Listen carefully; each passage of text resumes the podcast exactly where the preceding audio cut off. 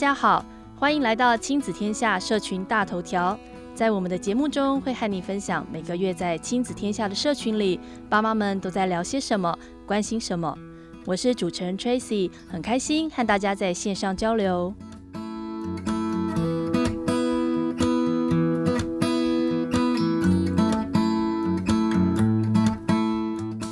一零八课纲上路一年，争议不断。近期闹得沸沸扬扬的删除学习历程档案的提案已经过了门槛，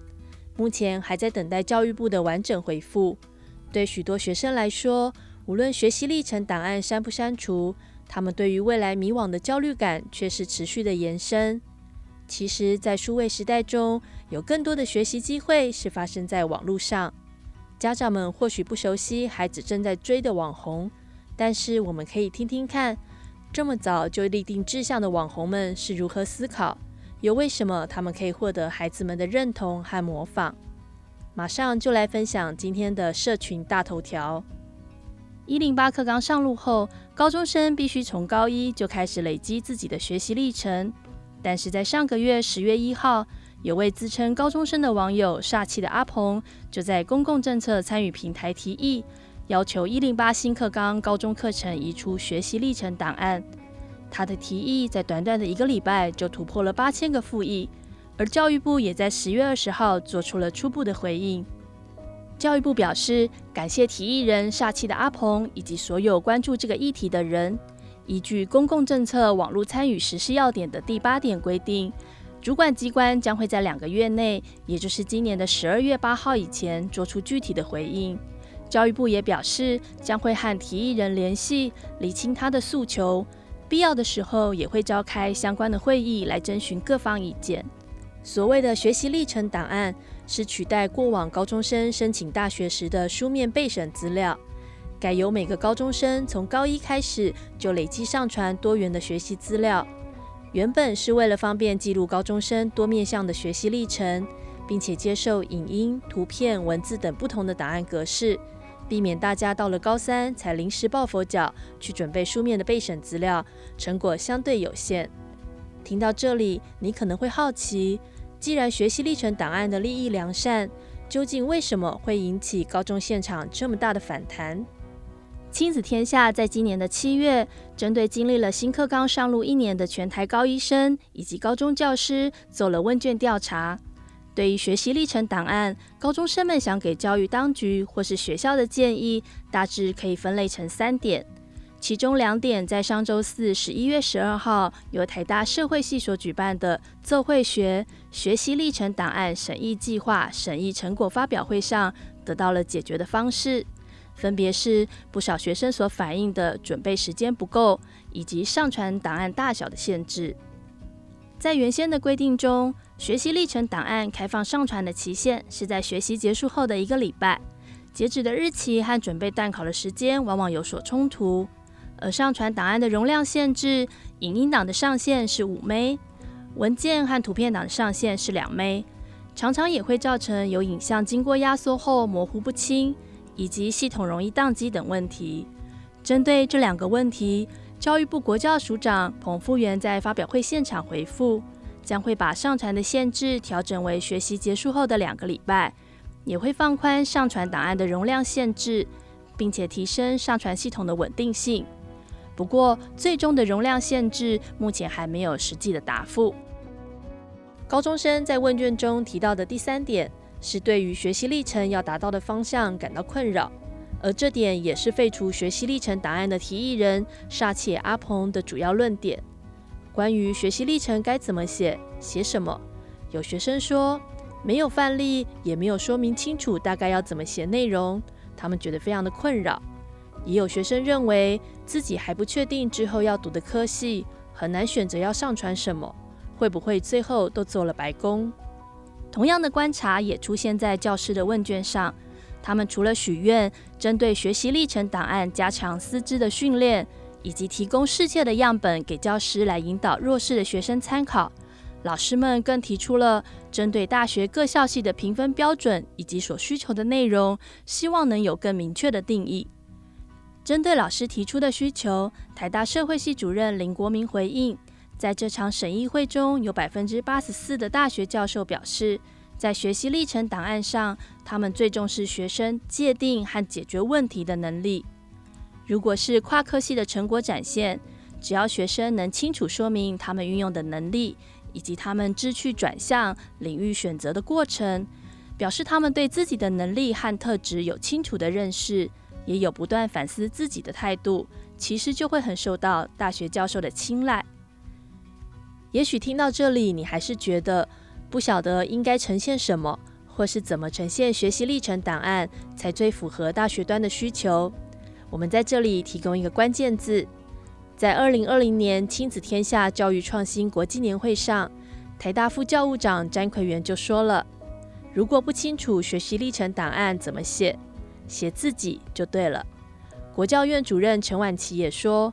高中学习历程档案是希望能够看见高中生花更长的时间来探索自己、认识自己、表达独特的自己。他举例，如果学生说自己拥有英语能力，也希望未来发展口译相关的学习与工作，那么在学习历程档案的呈现上，或许他就可以化成为 YouTuber 或是外语小记者来展现英语能力。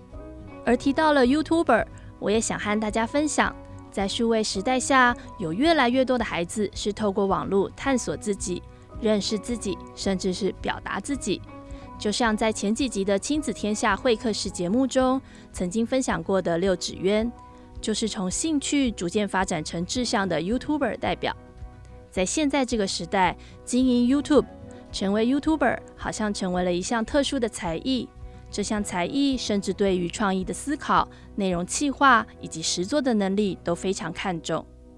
YouTuber 到底有多红？在今年的暑假，台大甚至首创了台湾第一个 YouTube 社。第一堂的社课，他们就邀请到了台大的学长，没有营养的生活智慧王，来分享他成为 YouTuber 的心路历程，以及影片的产制流程和分润。对于当一个 YouTuber 需要具备什么样的条件？智慧王的分享其实和国教院主任陈婉琪的建议有许多接近的地方。他认为，想当 YouTuber 要有知道自己想做什么的心，同时观察市场上的需求，找出自己的定位，不放弃的做下去。对他来说，每一部看似很废、很搞笑的影片，其实都是他构思许久的脚本展演。不过，虽然 YouTube 上有深度的网红不少。有教育意义的影片也很多，但是家长难免还是对于因应这样的新时代教养有所疑虑。亲子天下这个月十一月号的杂志就针对数位时代下全台国小五年级到高中三年级的学生及家长进行了网红世代的教养调查。调查中发现，超过七成以上的青少年每天会观看一个小时以上的影片。并且有百分之八十一会订阅喜爱的 YouTuber，但是有六成的家长其实不知道孩子们订阅的 YouTuber 是谁，并且有百分之七十九的家长认为小孩每天看 YouTube 的合理时间是在一小时以下。这样的结果显示了家长的想法和青少年的实际行为截然不同呢。甚至有不少的家长在调查中表示，已经尝试去了解孩子喜欢的 YouTuber。但他们还是觉得很没营养，也没有兴趣，不知道该怎么办。台湾阿德勒心理学会副理事长林尚能表示，青少年讨厌被当成小孩，也讨厌权威，所以如果家长对于孩子喜欢的 YouTuber 没有兴趣，也切记不要立刻去批评，因为一旦有了批判的语言，青少年的心理就会立刻产生抗拒，这样就失去了我们和孩子沟通的机会。咨商心理师陈志恒也说，不喜欢看网红或是影片也没有关系，家长其实不用什么都投入，只要稍微了解孩子在观看的内容就好。我们做家长的不要批判，而是可以用好奇的眼光向孩子请教，这个在做什么呢？有什么好玩的？让孩子们愿意分享，就像是他们在跟同侪分享一样。心理师郑浩仁也提到。除了用这些问句和孩子做开放式的讨论，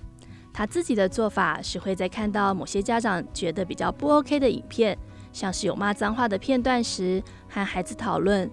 这个说法你觉得好不好？或是说，如果你这样说话，我的感觉是什么？如果真的没有办法接受孩子学习模仿这样的行为，也可以直接和孩子说：“有些话我不会对你说的，我也希望你不会对我说。”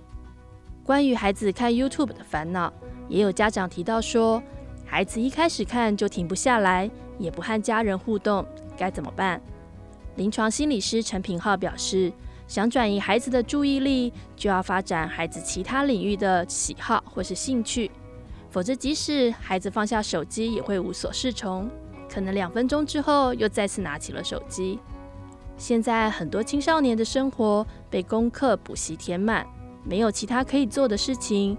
很多父母也为了不让孩子划手机，就让孩子去学才艺或是补习。其实这样更是剥夺了小孩的时间，对于远离网络其实没有什么帮助。专家建议，要转移孩子的注意力，最重要的是要让他们有自主权。比如，全家如果要到户外踏青，可以试着让孩子规划行程，让他们有参与感，而不是被安排要做什么。